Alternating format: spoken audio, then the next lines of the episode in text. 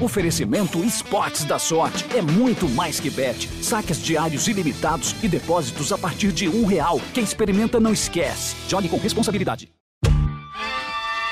Falar do Laíla está sendo uma satisfação trazer essa figura para a luz, dizer que ele era um cara que investiu no carnaval e modificou a estrutura do samba dos desfiles na Marquês de Sapucaí. Então ele tem uma importância enorme, tanto ele quanto o Joãozinho. Seu Milton foi uma figura que eu vi na televisão quando pequeno, então é uma referência, sempre será. E aí a gente vai exaltar sempre esse ancestral. Salve, seu Milton Gonçalves. Salve, Milton Gonçalves.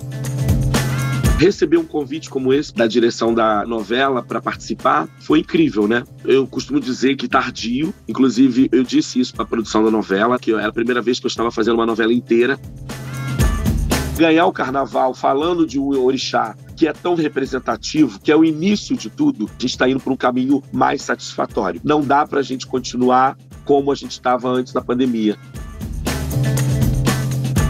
Olá, eu sou a Kenia Sade e você está ouvindo Tona Trace, podcast da Trace Brasil, multiplataforma dedicada ao melhor da cultura afro-urbana do Brasil do mundo. Aqui a gente se conecta com arte, música, histórias transformadoras e também cruza as fronteiras e dialoga com as diásporas africanas.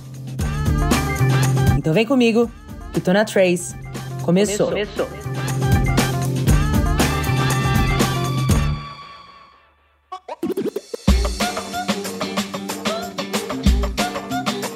O ator Cridemar Aquino comemora 25 anos de carreira com sucesso na TV e agora interpreta o diretor de carnaval Laíla no teatro.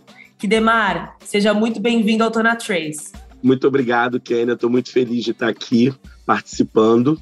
É, espero que essa conversa ajude a muita gente a se conectar com a nossa ancestralidade, né? Já que a gente está falando de uma pessoa que foi muito importante, né, para a cultura preta desse país. Exatamente. E conectar arte com samba, com carnaval, que, que eu sei que você também é um grande amante de todas elas. Bom, eu vou começar primeiro falando, né, desse último trabalho que você acabou de fazer, se despediu, né, da novela Quanto Mais Vida Melhor, onde você viveu o delegado Nunes. Conta pra gente um pouquinho de como foi viver esse personagem, né? Eu vi que você contou que foi a primeira vez que você interpretou um personagem do início ao fim numa novela, né? É, exatamente. Assim, estou é, fazendo 25 anos de carreira, né? É, quando eu comecei muito tempo atrás, menino ainda, aqui em São João de Meriti, na Baixada Fluminense do Rio de Janeiro, eu, eu jamais pensaria que eu pudesse ser é, estar na televisão, né? É, a minha cara aparecer numa telinha de televisão aberta. Eu fazia teatro, eu era um ator, um principiante, né? Um aspirante ator e não tinha muitas perspectivas, porque a gente, na verdade, infelizmente, não tem ainda, né? Tantas. E, e, hoje, depois de 25 anos de carreira, e uma carreira realmente bem difícil, né? Porque a gente sabe que as oportunidades não são iguais para atores pretos como são para atores brancos. A gente foi construindo isso diariamente, com muita luta, muito trabalho, muito esforço. E receber um convite como esse, porque foi um convite, e eu achei o máximo, né? É, da direção da, da, da novela para participar foi incrível. Eu costumo dizer que tardio, inclusive eu, eu disse isso para a produção da novela, né? Que, eu, que era a primeira vez que eu estava fazendo uma novela inteira.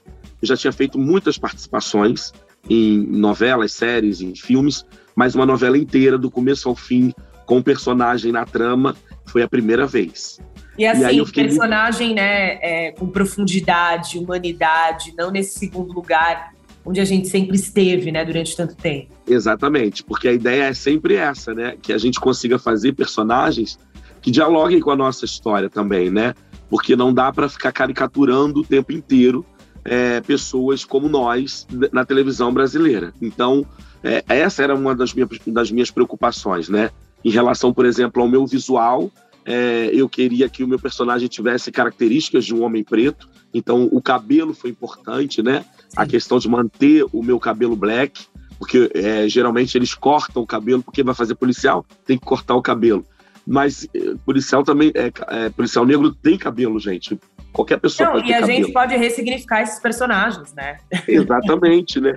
E aí eu procurei um monte de, de. Eu fui fazer uma pesquisa na internet e procurar juízes, é, advogados, policiais, civis que tivessem um cabelo diferente, né? Que tivessem um cabelo com as suas características negras, para poder mostrar lá para caracterização e dizer, olha, tá vendo, existe pessoas assim. Aí o pessoal, ah, que bom, então vamos fazer. Então foi bem, foi bem tranquilo em relação a isso, porque também a minha experiência fez com que as pessoas entendessem que eu precisava sim é, mostrar um personagem que tivesse as minhas características. Porque se eu tivesse, se eu fosse um ator, por exemplo, iniciante, talvez eu teria medo de falar com a produção sobre é, esse tema. É, como eu fui convidado e eu já estava ali num lugar outro, a uhum. gente o diálogo começa a partir de, uma, de um outro momento, de um outro lugar. Né? A escuta deles em relação ao que a gente propõe vem de uma outra forma, né? Porque e, e agora eles estão com medo absurdo né, dessa coisa de fazerem algo que não seja correto ou bacana para gente. Então aí eles acabam abrindo mais a escuta e isso é importante. E eu gosto disso. Eu gosto com que eles parem e ouçam a gente, porque muito tempo a gente foi silenciado e não dá mais para ficar assim nessa situação, né? A gente tem o que dizer, a gente tem o que falar e a gente tem o que propor, né? Somos pessoas inteligentes, pessoas é, que estudam, né? Nós estudamos, nós estamos, não estamos aqui de bobeira, né? A gente, eu costumo dizer que a gente não, não, não a gente não vai dar mole mais é, para certas situações. A gente vai se colocar e, e a gente espera ser ouvido, porque já deu o tempo deles falarem o que eles quiserem sobre nós. Agora a gente vai falar sobre a gente. Não, é o nosso né? momento, né, de trazer as narrativas em primeiro lugar, você acabou de falar. Exatamente. Tantos anos as nossas histórias foram contadas, né, por pessoas brancas, por outros, então agora chegou a nossa vez. Só queria deixar aqui minha homenagem, né? Acho que você está falando da teledramaturgia do Newton Gonçalves, né? Que, enfim, se foi, partiu para outro plano, mas foi uma dessas pessoas que com certeza pavimentou e abriu os caminhos para que você, nós estejamos aí na, na, na frente da tela. Né? Certamente, virou um ancestral nosso, né? Uma figura que a gente vai sempre é, exaltar, né? Tanto ele quanto tantos outros que já passaram, né? Dona Ruth e Abdias e vários outros. Então, seu Milton foi uma figura que eu vi na televisão quando pequeno e a minha vida inteira. Então, é uma referência, sempre será. E aí a gente vai exaltar sempre esse ancestral que vai fazer parte da nossa vida é, agora e sempre. Né? Exatamente. Salve, seu Milton Gonçalves. Salve, Milton Gonçalves. Bom, além da dramaturgia, né, como eu já abri aqui, também você é um apaixonado por samba, carnaval. Foi destaque esse ano, né, no Abre Alas da Grande Rio, que foi histórico trazendo Exu. Se para nós como público, né, foi muito emocionante, eu imagino para você que desfilou. Qual é a sua escola de coração? Conta pra gente, Cridemar. Eu sou Beija-Flor. Desde ah, Beija-Flor.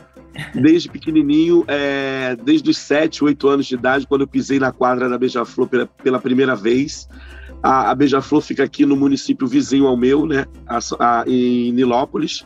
Eu moro em São João, então a gente está aqui do ladinho de, da, da Beija-Flor.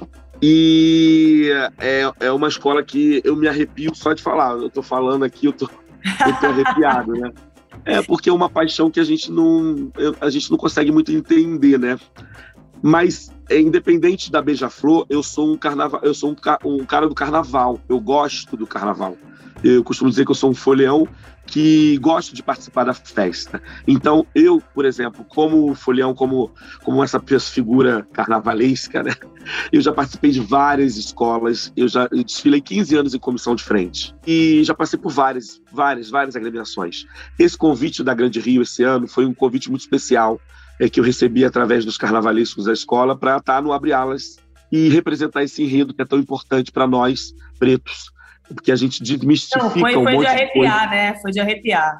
Foi incrível, foi incrível, foi incrível. Quando eu li a sinopse, eu fiquei, eu fiquei assim, parado, falei, meu Deus, a gente vai falar de Exu na avenida depois de uma pandemia, né? A gente está passando ainda por esse período pandêmico, falando de um orixá que remete à questão da comunicação, né? É, é o Exu que atravessa os caminhos, né? Que atravessa as encruzilhadas, que leva a palavra. Exu é a boca que tudo come. É, então, é o início de tudo. Nada, se, nada é feito no candomblé ou na umbanda se não passar primeiro por Exu, que é o mensageiro, que é o que traz, é o que leva, é, é o que transita em todos os espaços. Então, a gente agora, depois de é, pós-pandemia, né, atravessando esse momento, e é ganhar o carnaval falando de um orixá que, que é tão representativo, que é o início de tudo, eu acho que a gente está indo para um caminho mais satisfatório. Não dá para a gente continuar como a gente estava antes da pandemia. E Exu vem dizer isso para gente. Então, a Grande Rio foi muito feliz nesse enredo. Tomara que as outras escolas continuem falando sobre é, ancestralidade negra, sobre religiosidade negra, porque a gente precisa falar dessas coisas. Tirar o, esse lugar demonizado que colocaram as religiões de matriz africana é importantíssimo para a gente avançar enquanto sociedade porque a gente não está falando só da gente, a gente está falando do mundo. O, candomblé e a umbanda, ele, eles são uma, uma síntese do que é o planeta Terra, do que é o mundo. A gente fala de, de, de educação ambiental, a gente fala de relações é, pessoais, a gente fala de amor, a gente fala de humanidade, a gente fala de tudo. E Exu vem trazendo essa mensagem. Foi muito, muito, muito bonito eu fiquei muito feliz de ter participado. Além de dizer não, né, à intolerância religiosa. Exatamente. O Mercado Livre chegou chegando no Big Brother Brasil 2024. Fez o seu pedido? A gente faz a entrega mais rápida do Brasil. Assinou Meli Mais? Tudo fica ainda melhor. Você pode ter ainda mais frete grátis. E tudo isso em milhares de produtos. Chega chegando agora mesmo no app.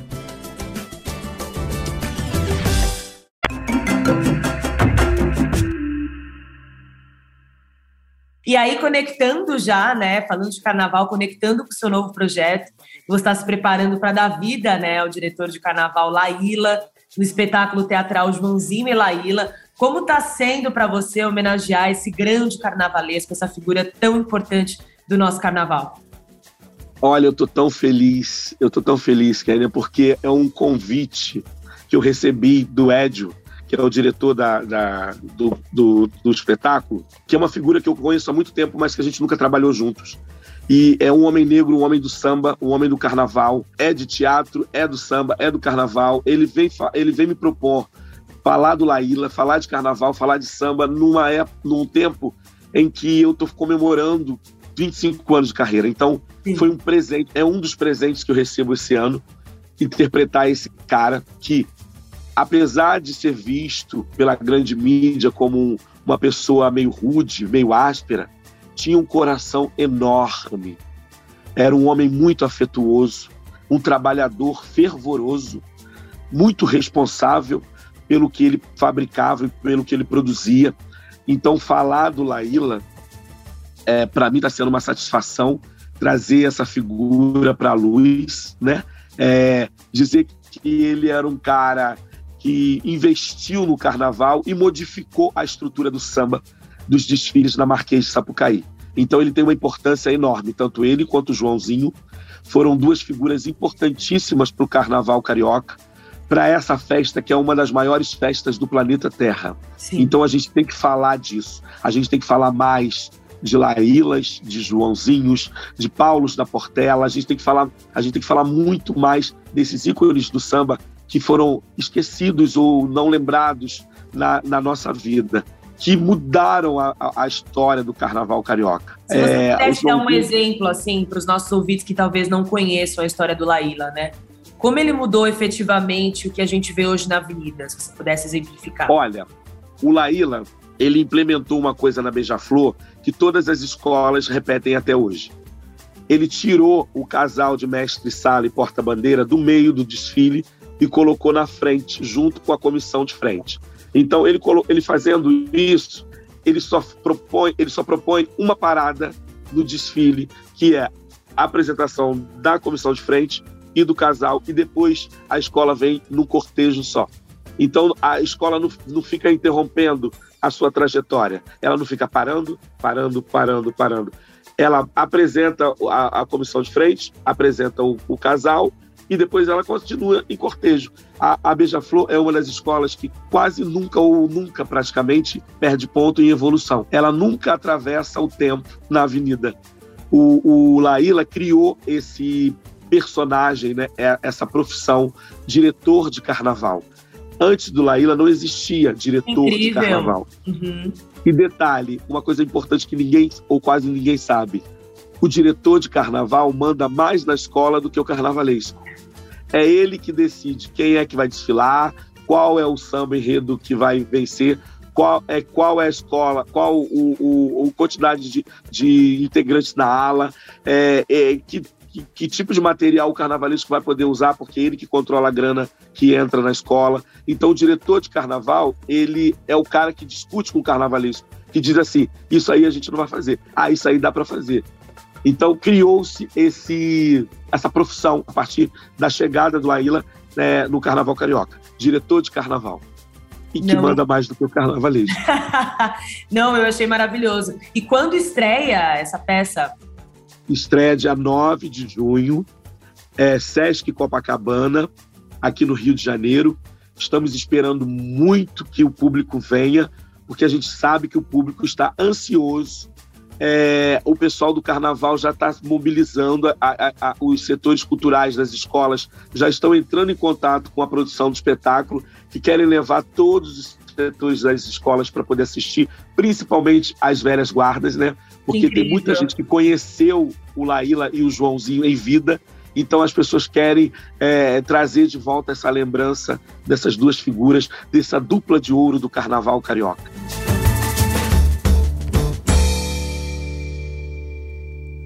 E como está sendo para você essa experiência de unir o samba e a arte? Perfeito. samba e o teatro, cara, né? São você. Eu sou um cara tão feliz, gente. Vocês não têm noção.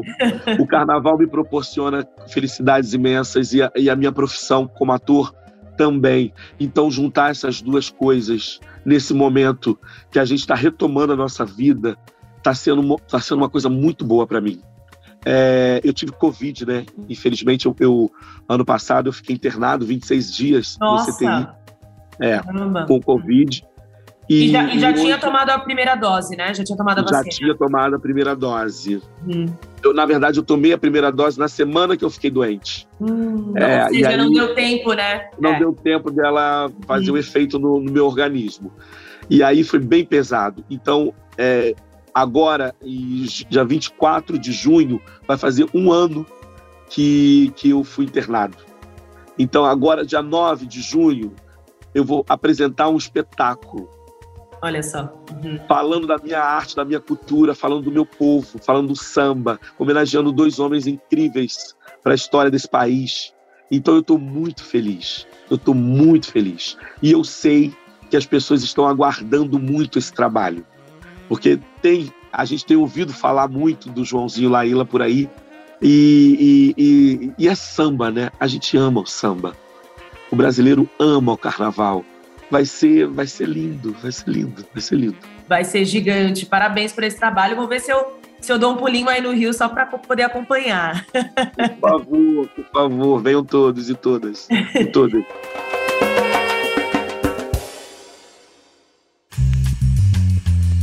Queridemar, a gente está aqui se aproximando do fim do nosso podcast, mas antes a gente tem um quadro aqui chamado Playlist. E eu queria que você trouxesse sambas em redes históricos. Você acha que foram históricos, pelo menos três aí, para ficar na história?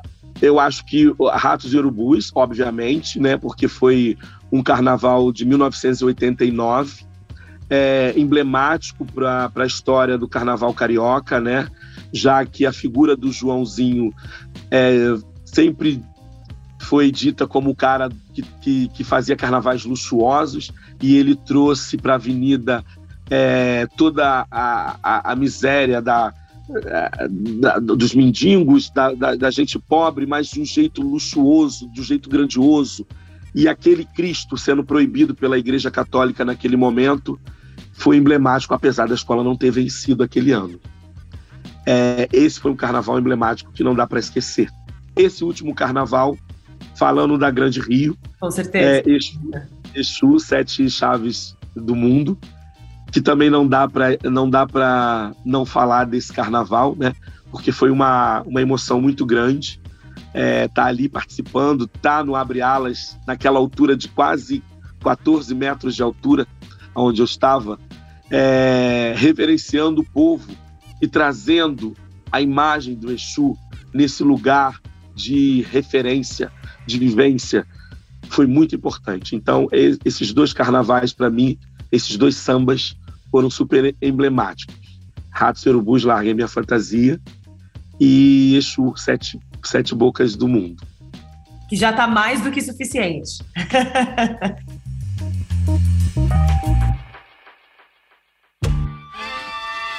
Queridemar, queria agradecê-lo pela sua participação aqui no nosso podcast. Muito obrigada, muito sucesso para você. Sou uma, grande, sou uma grande admiradora e vamos junto nessa caminhada, porque você já faz parte aqui da Trace. Axé. Eu quero agradecer muito a você, agradecer a Trace, agradecer a todos os nossos ouvintes aí que vão acompanhar esse podcast e dizer que a gente junto é sempre mais forte, tá? Ubuntu. Ubuntu. Obrigada. E é isso, gente. Chegamos ao fim do podcast Tona Trace. Sigam a gente nas redes sociais, arroba Trace Brasil no Instagram e no Facebook e Twitter, Trace Underline Brasil.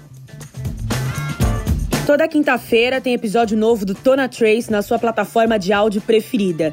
Não deixe de seguir o podcast no Spotify ou na Amazon, de assinar na Apple Podcasts ou de se inscrever no Google Podcasts ou no Castbox ou de favoritar na Deezer. Assim você recebe uma notificação sempre que um novo episódio estiver disponível.